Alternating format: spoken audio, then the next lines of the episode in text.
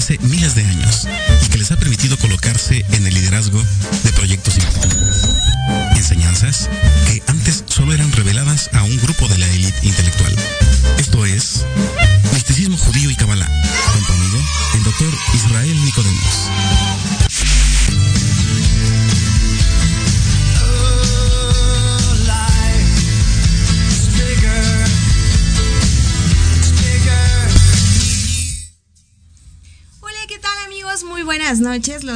Saludamos el día de hoy desde Proyecto Radio MX.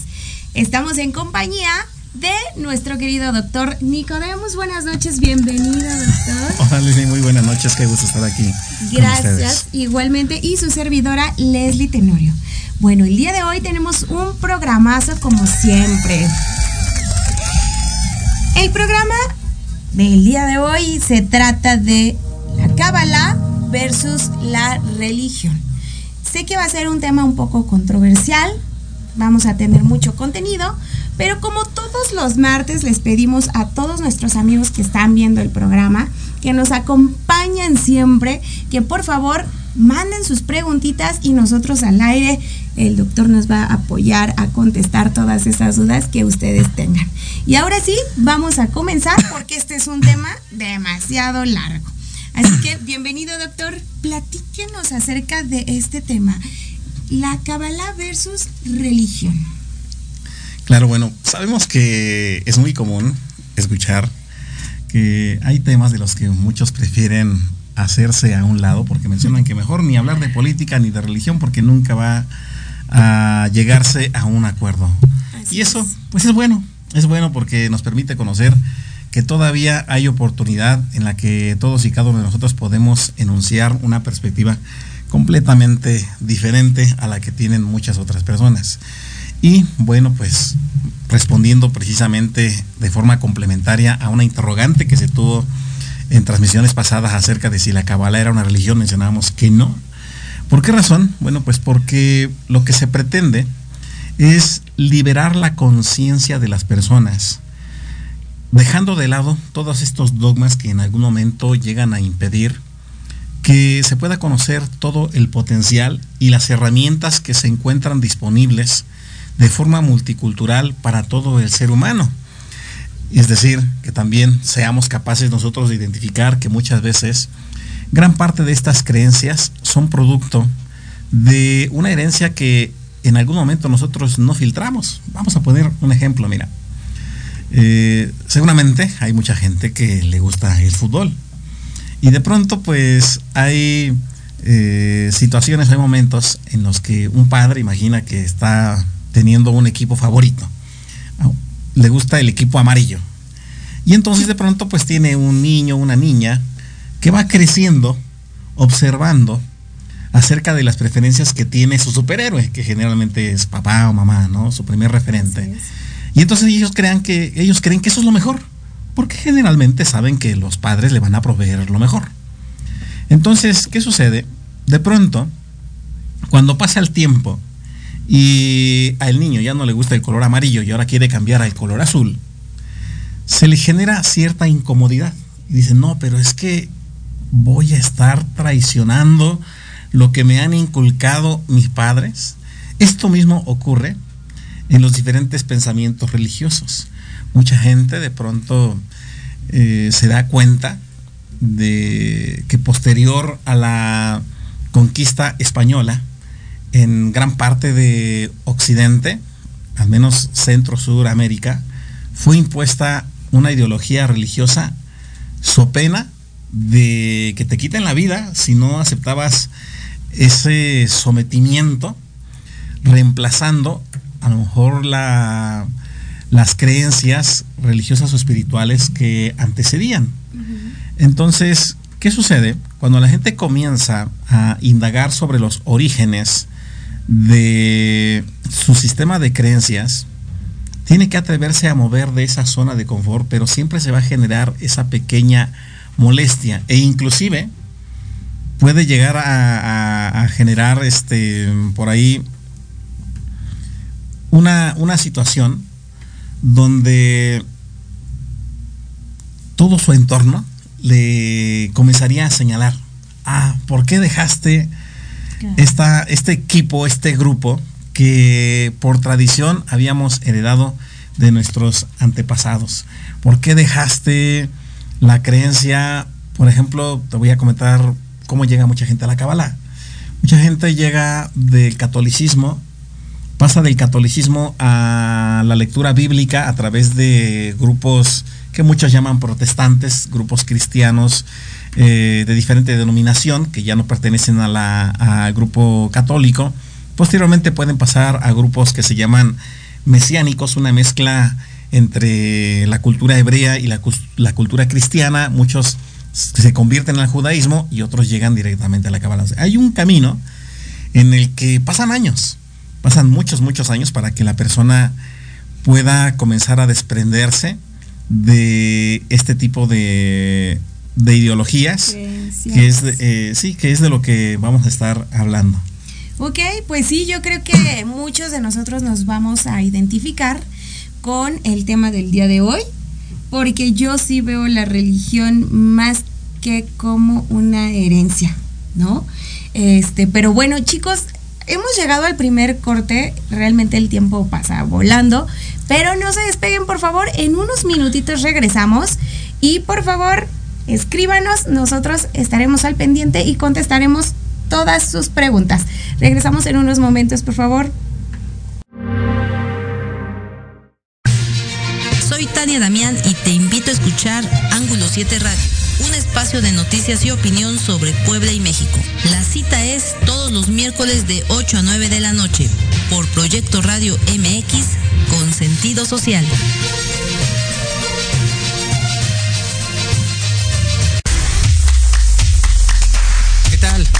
Invito a sintonizar Entre Diálogos, un programa que aborda las noticias nacionales e internacionales más relevantes de la semana, con un comentario y un breve análisis de cada noticia, incluyendo entrevistas y dos veces al mes en el espacio Atrapados en el Rock, nuestro amigo Diego Emilio nos platicará sobre datos y curiosidades del rock a través de las décadas del siglo XX.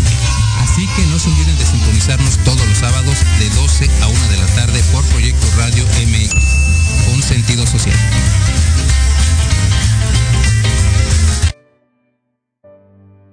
Buscando una señal? Esta es la que necesitabas a sintonizarnos todos los miércoles de 11 a 12 del día para que a través de temas de desarrollo personal, crecimiento espiritual y medicinas alternativas vayas descubriendo tu paraíso. Por Proyecto Radio MX, con sentido social. No te pierdas todos los jueves de 2 a 3 de la tarde charlas turísticas by Viajes Romanos. Oh, yeah un programa que tiene como finalidad dar a conocer las mejores opciones para sus próximas vacaciones. Hoteles, destinos turísticos, tips de viaje y mucho más. Ay, bueno, así sí. Solo por Proyecto Radio MX, con sentido social.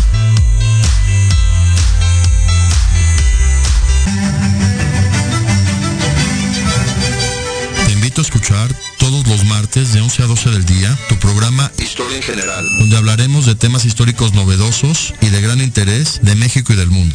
Solo por Proyecto Radio MX con sentido social.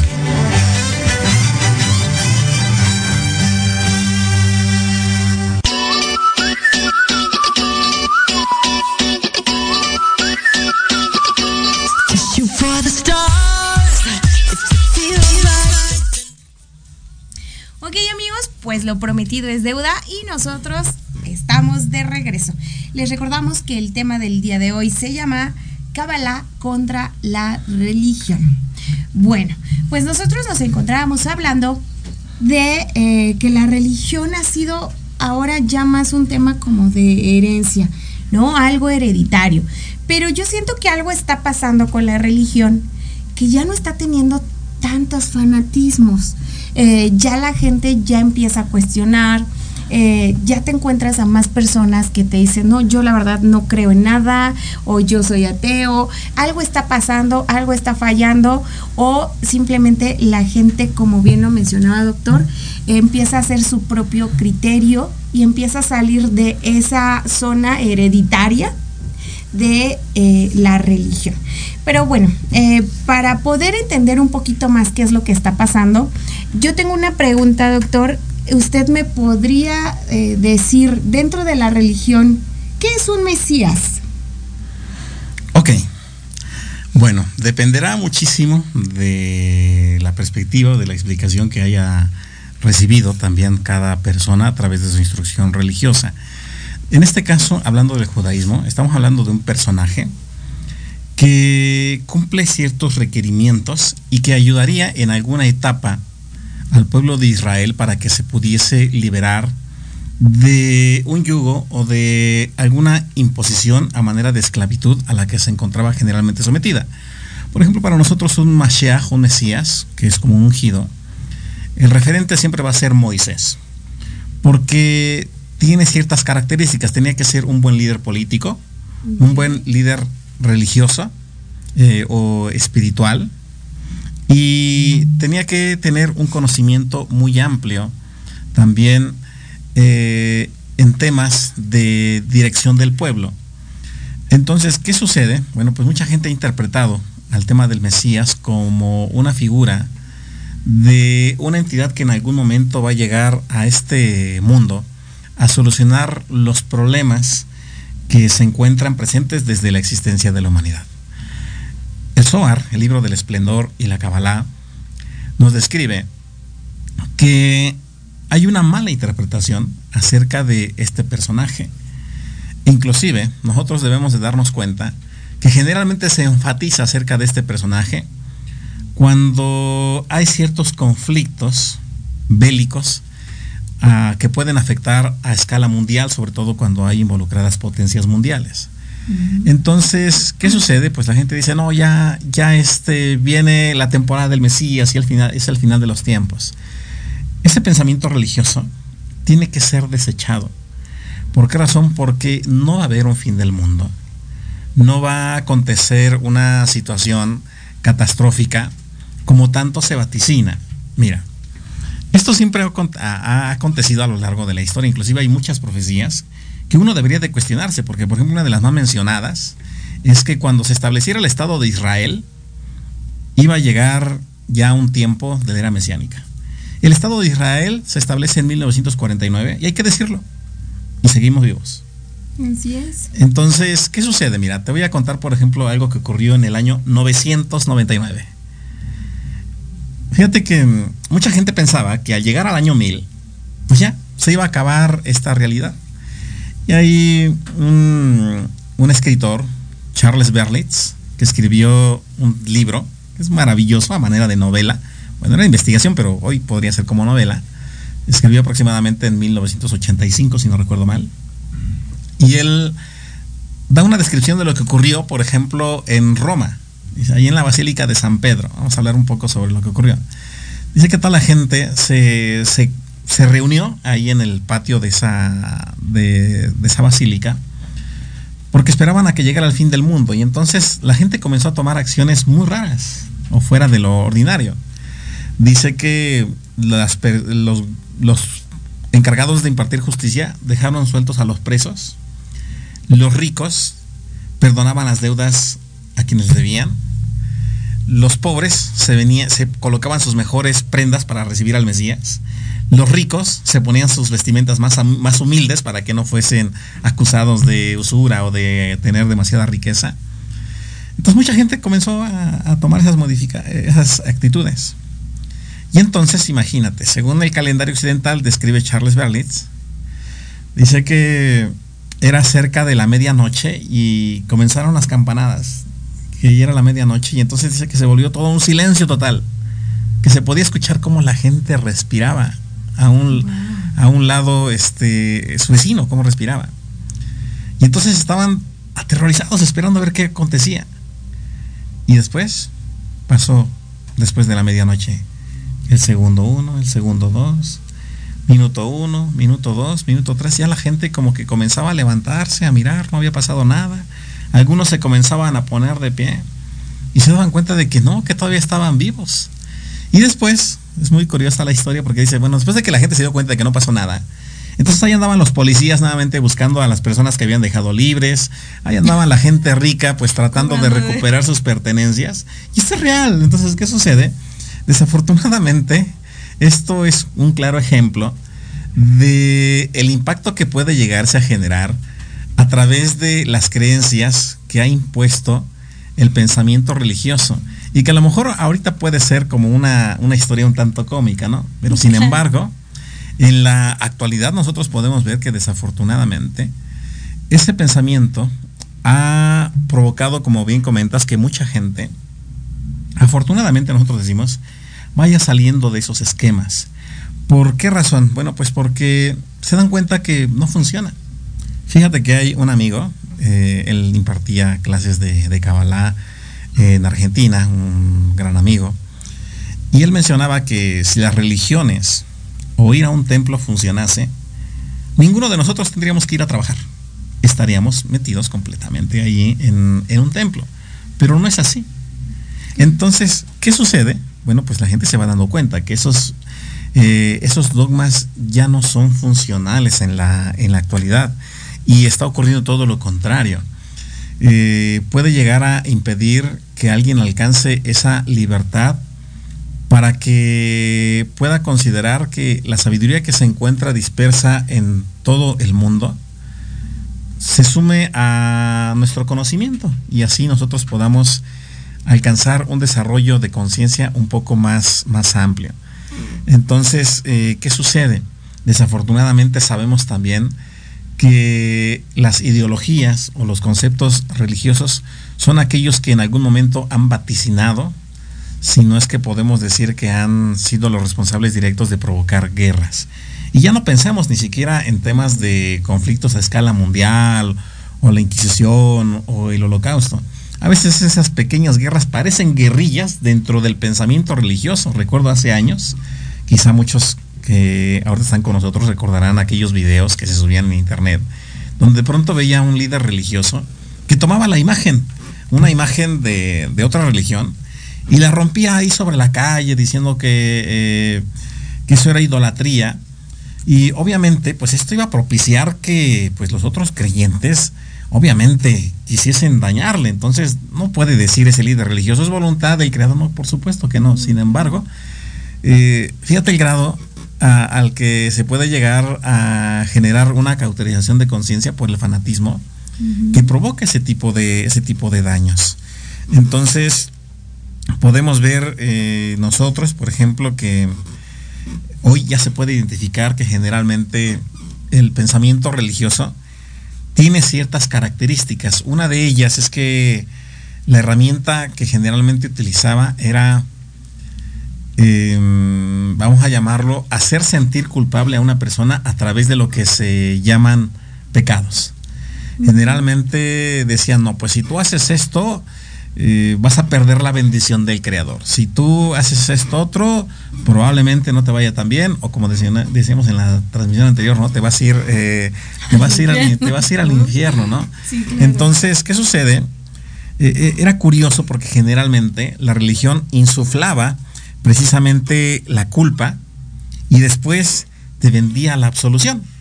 Es como aquel que crea una enfermedad y posteriormente te vende la, cura, este, o te vende el medicamento. Entonces, ¿qué más hace la religión? Bueno, pues la religión tiene la característica de centrar el ego en un grupo de, de personas que no quieren renunciar generalmente al poder. Antes se utilizaba precisamente el conocimiento como una herramienta para poder someter a quienes no tenían acceso al conocimiento. Hoy por eso, como mencionabas hace un momento, algo está pasando con las religiones. Sí, ya no están sometiendo con tanta facilidad a las nuevas generaciones porque se tiene acceso a muchísima información. Ya no hay forma de que engañemos, ya sabemos por ejemplo, aquí en Occidente, ¿no? Cómo se impuso el, este, eh, la, evangelización. Entonces sabemos, por ejemplo, aquí que pues no había opción. cuando se llega a, a descubrir esta parte de, de, América, pues sabemos de una u otra forma que en España no ser católico era pena de muerte.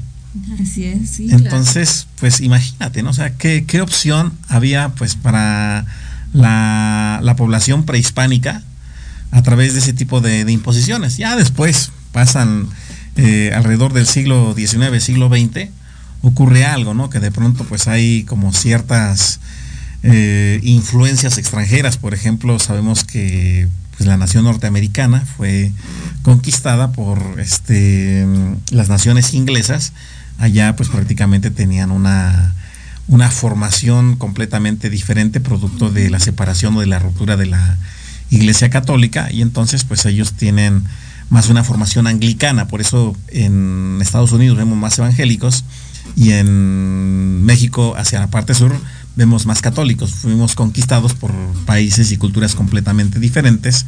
Y pues la gente comienza a tener más opciones.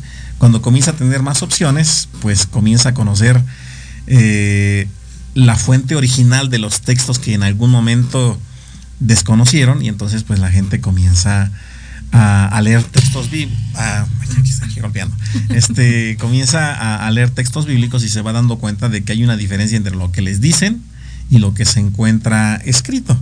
Entonces, pues generalmente el miedo se está perdiendo, eso, eso también es muy bueno. Exacto. Y, bueno, pues también creo que quienes también llegan a tener más miedo son los líderes religiosos. ¿Por qué razón? Porque se están quedando sin feligresía. ¿Por qué razón? Porque se van dando cuenta de que ya no funciona. El, querer eh, atemorizar, sí, atemorizar, so pena de un castigo al feligrés ya, ya no funciona. No es este ese el camino, no es ese el sendero a, seguir. Entonces, pues precisamente mencionamos que encontramos a muchos pensamientos eh, religiosos, a veces en redes sociales, que inclusive han tachado a la Kabbalah de algo satánico, de algo diabólico, porque dicen que esto va contra las enseñanzas del Creador y decimos, no, por supuesto que no. Pero pues eh, llega a suceder algo, ¿no? Que acontecía en el pasado, porque generalmente cuando se habla de espiritualidad, estamos hablando de una persona que descubre el misticismo. Eh, y generalmente un místico eh, fue una persona religiosa que dentro de la religión cuestiona y descubre la espiritualidad. Y cuando descubre la espiritualidad, lo consideran como un rebelde que posteriormente es casi casi crucificado. ¿Por qué razón? Porque muestra eh, y quiere, bueno, encuentra y quiere mostrar a los demás que realmente no se necesita un intermediario para poder conectar con la, con la divinidad. Ok, súper interesante. Y bueno, eh, bien mencionaba lo de bueno, el fin del mundo. Creo que esta teoría eh, pues nos ha venido persiguiendo porque yo viví una etapa así. Eh, yo sé que me veo muy joven, pero eh, recuerdo que en el 2000, me parece, tenía apenas unos cuantos añitos. este, se hablaba también del fin del mundo, que en el 2000, que incluso estaba marcado en el calendario azteca. No sé si, si recuerda una parte así, doctor. Sí, también en el 2012 creo que también. Ah, o fue en el 2012, no recuerdo muy bien, pero le, eh, voy a platicar una anécdota muy rápido. En ese año, una de mis primas cumplía 15 años.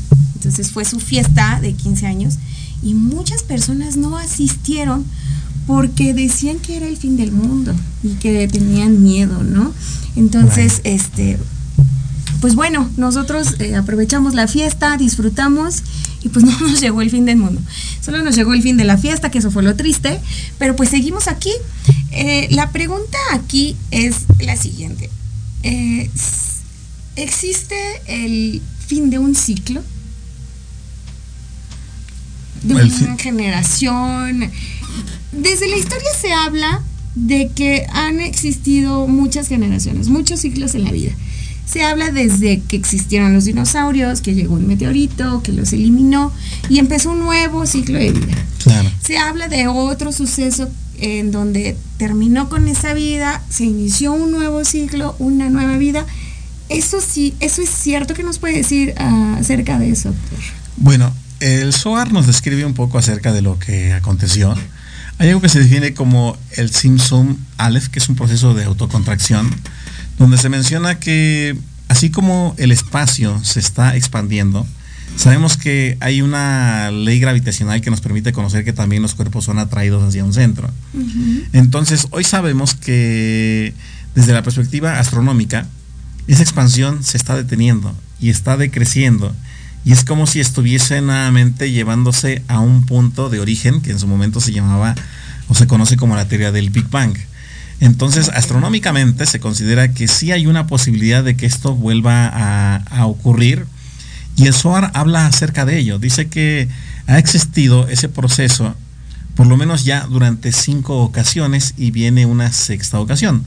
Pero para esto pues faltan miles de años. Bien, así que ahorita no se nos atemoricen, no se, que no se aterroricen, sobre todo pues muchas veces los niños, ¿no? Uno de niño lee eso y generalmente queda traumado. Eh, queda pues pasmado, ¿no? Con, con ello.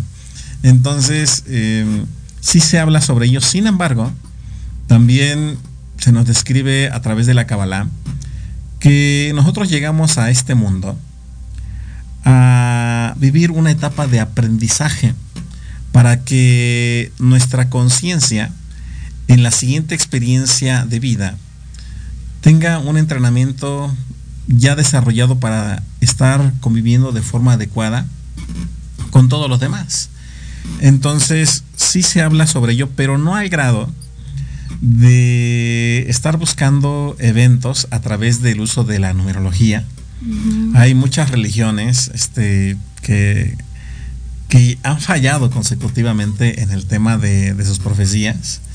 este, Hay por ahí eh, una persona, Carlos Tasserruchel, quien está involucrado en la teología, sabrá quién dirá, no quiero decir este, de qué religión, pero de pronto eh, estuvo por ahí vaticinando ciertos eh, fines del mundo y ya le fallaron un montón de, de veces. ¿Y qué sucede? Generalmente hay una reestructura por parte de de su organización que busca justificar la falta del cumplimiento de esas profecías para que la feligresía no se vaya. Sin embargo, pues muchos feligreses siguen saliendo. Entonces, eso es lo que podemos decir nosotros acerca de, estos acontecimientos.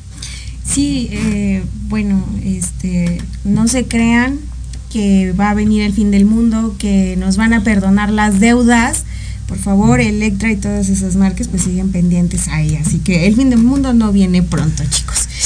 Bien, eh, se habla de mucho también en tema de religión acerca de los tiempos apocalípticos, ¿no? La gente dice, es que estamos viviendo ya el apocalipsis porque ha habido muchos desastres naturales, porque los eh, volcanes están... Eh, haciendo fumarola porque ha habido sismos, ha habido tsunamis. Entonces, ¿qué es esto? ¿Es cierto este tiempo apocalíptico o, simplemente son cosas de la naturaleza? Pues es que esto siempre ha existido. ¿Sabes qué es lo que sucede? Que antes la información no llegaba con tanta velocidad como hoy ocurre. Hoy hay un movimiento telúrico probablemente en Oriente Medio y nos enteramos inmediatamente. Antes para que una noticia viajara, tardaba varios días, a veces semanas. Entonces, a veces ni nos enterábamos. Entonces, hoy cómo podemos entrar a internet y podemos ver que hay un acontecimiento en un lugar, otro acontecimiento en otro, creemos que es un cúmulo que se está unificando específicamente en este instante y no es así. Siempre ha ocurrido y volvemos a mencionar, la Tierra, pues dentro de su sabiduría, dentro de su inteligencia, sabe que es necesario todo ese tipo de movimientos para que pueda seguir subsistiendo. Recordemos que la Tierra tiene la capacidad de restablecerse para seguir brindando todos los recursos que hoy tenemos. Entonces, esto siempre ha ocurrido. Vamos a mencionar, no nos espantemos porque de pronto es muy común. Eh, hace unos días eh, estuvo el, eclipse, ¿no? Entonces de pronto, nuevamente las redes sociales se comenzaron a, llenar de, información, mencionando, no, que, que, la luna cuando se torne de este... Yo creo que hemos tenido infinidad de eclipses y siempre hemos este, nosotros leído por ahí ah, el pensamiento fanático religioso que hace referencia a que son señales del fin del mundo. No, eso no va, no va a acontecer. Y volvemos a mencionar, desde la perspectiva astronómica faltan miles de años. Desafortunadamente, volvemos a mencionar, esto no es, eh, nos van a tachar de, herejes, ¿no? Pero esto no, no, no tiene nada que ver con, con, este, con lo que por lo menos establece literalmente el, el Tanaj, ¿bien? Entonces, este, ahorita no nos preocupemos por ello. Recuerdo que también hace un par de años alguien me decía, oye, ¿y qué piensas tú de la profecía de los cátaros? Que también se puso muy de moda. digo, no, a ver, este, y, mira que estamos hablando de personas que ni siquiera seguían de, de cerca como los temas relacionados con, con, conceptos bíblicos, sino con otras creencias. Digo, no, no, no va a pasar nada. Entonces yo creo que quizás fue hace como tres años. Y, pues esta persona puedo decirle, ves, aquí estamos, no, no pasó nada, no, no pasó absolutamente, absolutamente nada, pero volvemos a mencionar, ¿qué sucede? Pues la gente eh, todavía se encuentra presa del miedo, se encuentra presa del temor y pues se trata de, de que ya no se continúe más en ella. Claro, bueno, yo creo, eh, la verdad no sé cómo vayan a tomar el comentario que voy a realizar, pero muchas veces siento que la religión la tenemos cuando nos conviene. ¿no? Eh, le platico rápidamente una anécdota. Yo, siempre platico aquí todas mis anécdotas, pero eh, bueno, yo me casé por la iglesia y cuando fui a entregar todos mis documentos, eh, me dicen, ¿sabes qué? No te podemos casar por la iglesia porque no hiciste tu primera comunión, ¿no? Y yo, ¿cómo que por eso no me puedo casar? No. Entonces, en ese tiempo, bueno, pues mi prometido eh, habla con la secretaria y le dice, bueno, ¿me puede regalar unos minutos? ¿Podemos platicar? Sí, claro, cómo no. Este, ¿cómo podemos hacerle? Pues para que nos podamos casar, ¿no? Algún donativo a la iglesia. Ah, sí, permítame tomó un papelito, así, escribió y le dijo, aquí está. y wow, o sea, por obra de arte, apareció mi primera comunión, me pude casar por la iglesia y es ahí donde yo digo, eh, lo ocupamos para cuando nos conviene, ¿no? Porque ¿qué pasó ahí? O sea, eh, ¿sí ¿me explico? Sí, sí, claro, vaya. Este, Qué interesante historia. Fíjate que esto que comentas también me hace recordar el caso de, un amigo, de un amigo este, que lleva conociendo muchos años, una persona que él seguía su religión, mencionaba que pues siempre me han invitado durante muchos años eh, a asistir a sus reuniones, yo siempre aprendo, aprendo de, todo, me han querido convertir a sus religiones y este y bueno yo veía como esta persona sí ayudaba a su a su pues religión, redundando un poquito. Y, aportaba, él, él, aportaba un diezmo a esa congregación, muy, muy grande, por cierto. Y hubo un tiempo en el que él se quedó sin, sin empleo. Y, y, él se acercó con este líder religioso, en el que desafortunadamente, eh, pues él le dijo, oye, pues me quedé sin trabajo. Él no, no se acercó ni siquiera a pedirle dinero o algo así. Le dijo, ¿puedes darme trabajo? Ese lugar, ese centro religioso es muy grande. Se encuentra en el estado de México, en Atizapán de Zaragoza. No diré el nombre porque ya nos van a esperar aquí afuera. Este, Pero bueno, ¿qué, ¿qué, sucede? Bueno, desafortunadamente, le dijo, lo mandó con la gente que yo creo que contrata ahí para atender ese, ese inmueble que es muy, muy grande eh, está como en, un, en, un, en una pequeña montañita. Y cuando fue, él dice, pues, me mandó el pastor. Ah, ya dije. Este, y, él dice, no, pues la verdad es que, pues no, a mí no me ha dicho nada. Entonces, fue una segunda ocasión, oiga, es que fui donde usted me mandó y me dijeron que, que usted no les había dicho nada. No, a ver, vuélveles a decir. Y así lo trajeron durante varios meses. Él estaba muy desalentado porque él decía, yo no les estoy pidiendo que me regalen dinero, sino que me den la oportunidad de, trabajar haciendo lo que sea. Entonces, desafortunadamente, podemos encontrar como este muchos ejemplos que se encuentran directamente en los grupos, en los grupos religiosos. Entonces, lastimosamente, eh, esto ha provocado precisamente que mucha gente deje de creer en esos líderes religiosos, que podemos mencionar, a la vez es bueno, porque las personas se dan cuenta de que realmente están los factores del poder en el que únicamente buscan servirse a través de los recursos de la imposición del miedo y de la recompensa. Entonces, por eso mencionamos qué importante es que las personas vayan dejando eh, o vayan cuestionando el sistema de creencias que hayan recibido del pasado para que de esta forma eh, puedan expandir su conciencia y que inclusive identifiquen, ¿no? Sabes que hay, mucha gente que de pronto está en un, grupo religioso y de pronto se da cuenta de que ya está aprendiendo nuevamente lo mismo. Es como si fueras a la escuela, ¿no? Imagínate estar cursando siempre el mismo grado una y otra vez, escuchar lo mismo una y otra vez. Eso está matando tus neuronas, ¿no?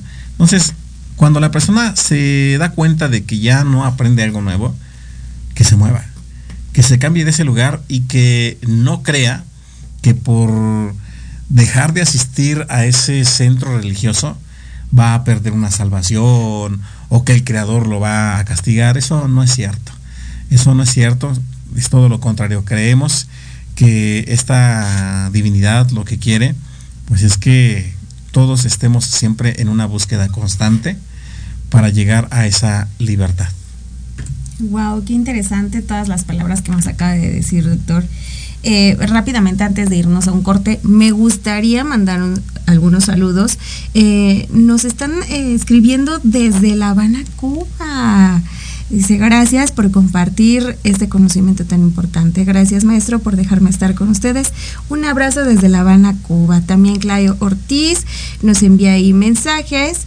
Eh, buenas noches, saludos. Angélica Morales, saludos a todos. Recuerden que pueden enviar preguntas, algunas anécdotas y eh, aquí lo vamos a contestar en vivo para ustedes. Pues llegó el momento de irnos al segundo y último corte. Amigos, no se vayan porque esto aquí no ha terminado. Viene lo más importante. Como siempre, voy a hacer sudar aquí al doctor Nicodemos con algunas preguntas incómodas. Regresamos, no se vayan. Gracias. Héroes Anónimos con Diana Marta Calleja y Guillermo Salceda. Todos los miércoles 7 de la noche. ¿Cómo reconocer a las personas que hacen posible que las cosas sucedan. Te recuerdo, acompáñanos miércoles 7 de la noche. Por Proyecto Radio MX con sentido social.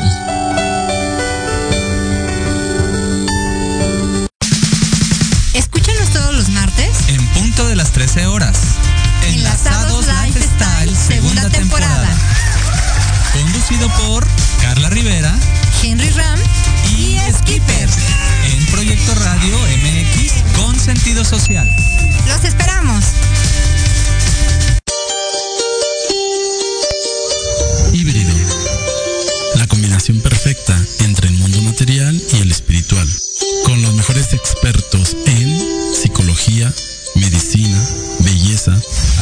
Legal, métodos espirituales y holísticos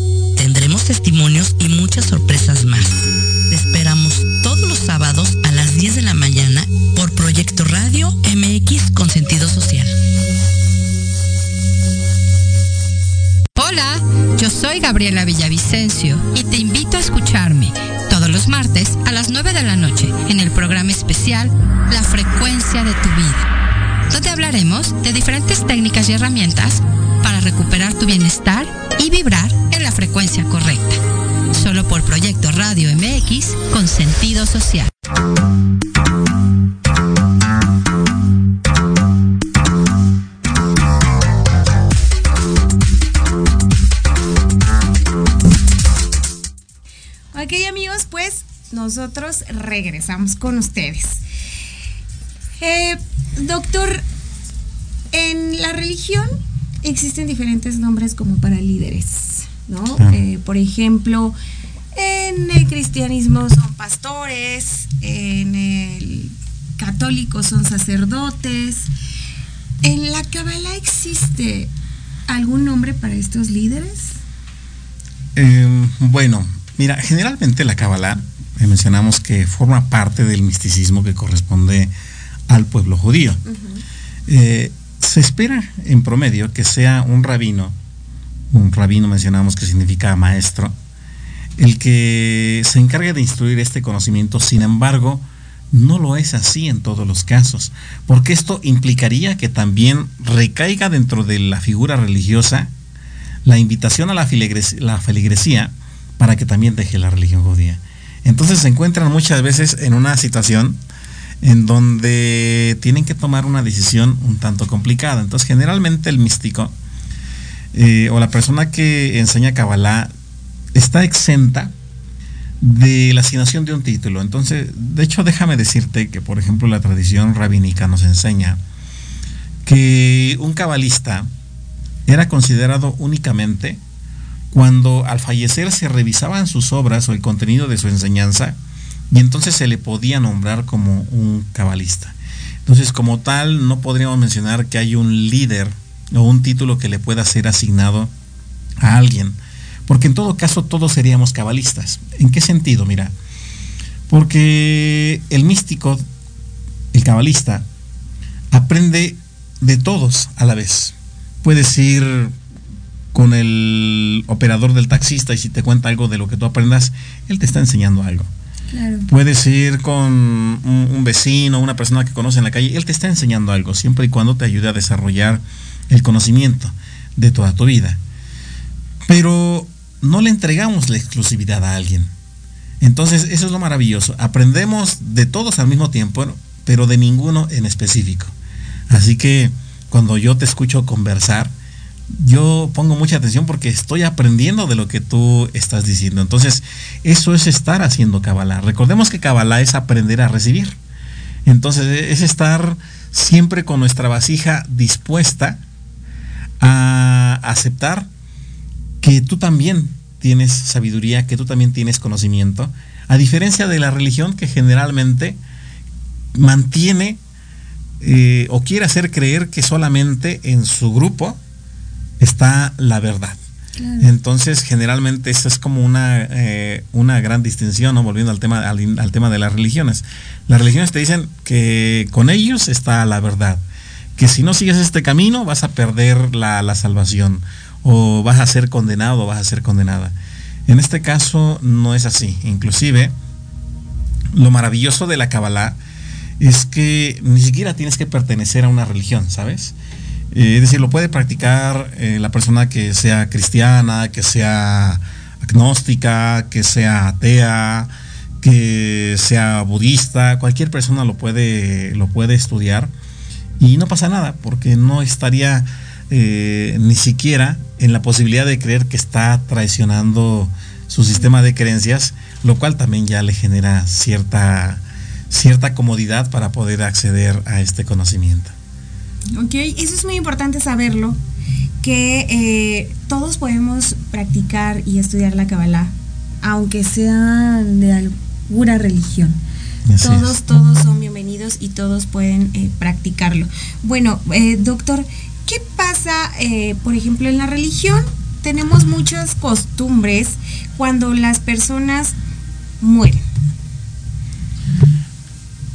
Bueno, eh, Dentro de la Kabbalah hay, hay un proceso donde se hace referencia sobre los acontecimientos en el proceso de la desencarnación. Mira, hay un proceso en el que así como nosotros vamos llegando a este mundo, por eso tenemos un proceso de gestación en el vientre de, nuestras madres, y hay un proceso de, de, revelación de conocimiento, porque sabemos que cuando salimos del vientre de la madre, pues parece que no tenemos como eh, todavía la capacidad de filtrar la información o de crear memorias. Lo mismo ocurre cuando una persona entra en esa etapa de, desencarnación.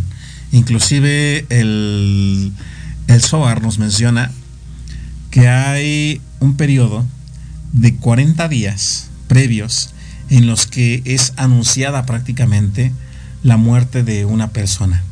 Inclusive debemos de saber, y seguramente aquí hay muchos médicos, eh, a quienes saludamos porque tenemos muchos estudiantes que son médicos, que recordarán que hay una etapa precisamente entre esos 40 a 21 días en los que un paciente que ya está probablemente en un estado en el que pues se sabe que va a concluir su ciclo en esta vida, hay una mejoría.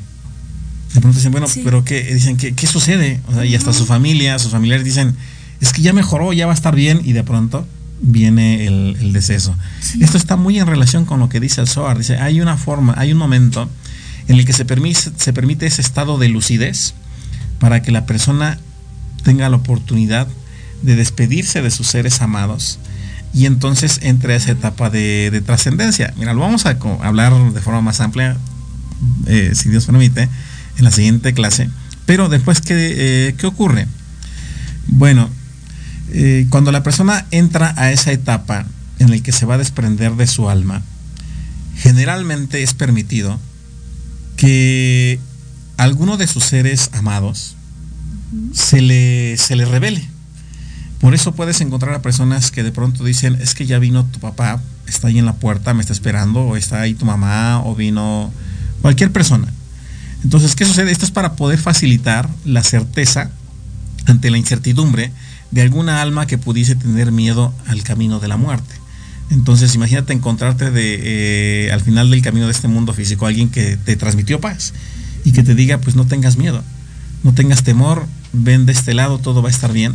Entonces, pues de ahí aprendemos nosotros que efectivamente eh, hay de forma más, mucho más amplia una explicación sobre lo que ocurre desde la perspectiva de la Kabbalah, el momento en el que un alma comienza a desencarnar. Después de ahí viene todo un proceso. Dice que cuando la persona cometió muchos errores, va a um, tener un lapsus en el que va a parecer que estuviese teniendo una pesadilla, como cuando tienes una pesadilla y probablemente te vas a dar cuenta que dices, ay, un mal sueño, quieres despertar y no despiertas, o despiertas y dices, ay, qué bueno que fue una pesadilla. Bueno, cuando la persona duerme en transgresión o que ha cometido daños a los demás, va a querer despertar y no va a poder. Entonces va a ser esa misma sensación. Y describe el Zohar que durante tres días va a poder observar que su cuerpo se encuentra descansando dentro del lugar donde hayan colocado sus restos y no puede salir. Después de ello entra un ciclo de ocho días en los que se va a encontrar cerca de donde frecuentaba su estancia. Entonces por eso mucha gente de pronto va a decir, estoy sintiendo su presencia, siento como si estuvieras aquí cerca. Y esto si nosotros lo integramos con las investigaciones del doctor Parnia, lo pueden buscar ahí en internet, que es un excelente investigador, un excelente médico que habla sobre los temas de la resurrección, va a arrojar una información muy importante. Pero podemos hablar de ello, si te parece, en el siguiente programa. Sí, la verdad es que este tema es súper interesante. Yo tengo muchas preguntas y, y, muchas cosas que platicarle, porque en la religión católica, pues hay muchas muchos usos y costumbres muy distintos. Eh, se acostumbra a hacer un tipo de rosarios donde no recuerdo bien cuántos días se lleva a cabo esto. Es donde se junta la, la familia, los seres queridos y empiezan a hacer como como oraciones, ¿no? Cuando ya obviamente la persona, el cuerpo ya no se encuentra ahí, este, pero yo me he preguntado muchas veces qué es lo que estamos orando, eh, bueno, se dicen algunas frases eh, para rápido nada más eh, comentarlo, como eh, vaso de cristal ruega por ella, ¿no? O ruega por él. mi abuelita, que ya no está conmigo, mi mami, pero vive aquí en mi corazón, siempre me decía, eh, yo no quiero eso cuando yo me muera porque un vaso de cristal no puede estar este, orando por mí, no puede rogar por mí, ¿no? Y así como vaso de cristal existe, este, creo, torre de marfil. Eh, no, no, no soy muy como que me sepa todas las oraciones, pero algo así. Entonces, yo no sé si ustedes también se han preguntado este tipo de cosas. ¿Qué es lo que estamos orando? ¿Qué es lo que estamos pidiendo? ¿A quién se lo estamos pidiendo, no? Yo no creo que realmente un vaso de cristal ayude a la persona a llegar a donde tiene que. ¿no? Son, son como costumbres y usos un poquito extraños en, en, la religión, que yo creo que también empiezan a hacer ruido, como a mí y como a muchas otras personas, pues empiezan a hacer ruido como, ¿qué es lo que está pasando? ¿Verdad? Pero, híjole, se nos terminó el tiempo, tenemos muchísimos, muchísimos comentarios, nos están escribiendo desde muchos lugares desde Colombia, desde Cuba, desde Tlalnepantla también. Eh, muchos comentarios. Saluditos a todos los que nos están escuchando, todos los que están participando con nosotros. Hay personas que realmente nos están escribiendo. Muchísimas gracias por abrirnos los ojos, por decirnos estas verdades. Yo creo que es necesario que todos empecemos a cuestionarnos acerca de la herencia que nos han eh, dejado, ¿no? Hay que creer eh, en las cosas que uno eh, esté seguro y no en lo que nos digan, ¿no? Pero bueno, chicos, se nos terminó el tiempo. Muchísimas gracias, doctor Nicodemus. Y chicos, nos vemos el siguiente martes. No se pierdan el programa porque va a estar Yo sé lo que les digo. Muchísimas gracias. Nos despedimos desde Proyecto Radio MX. Gracias, doctor. Gracias. a todos. Muy buenas noches. Buenas.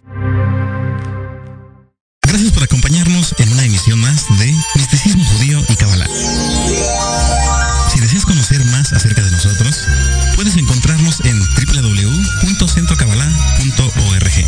Escribirnos por WhatsApp a 55 19 38 76 41 y en redes sociales arroba Centro Internacional. Hasta la próxima. Shalom. Ubrajo.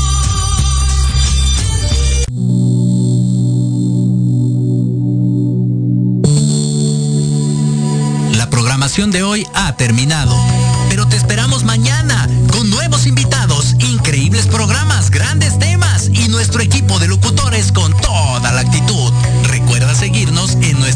sociales y en nuestro canal de YouTube. Escucha nuestros podcasts en iVoox y en iTunes. Te dejamos con la mejor música de bandas y artistas independientes. Que pases muy buena noche y recuerda Proyecto Radio MX con sentido social.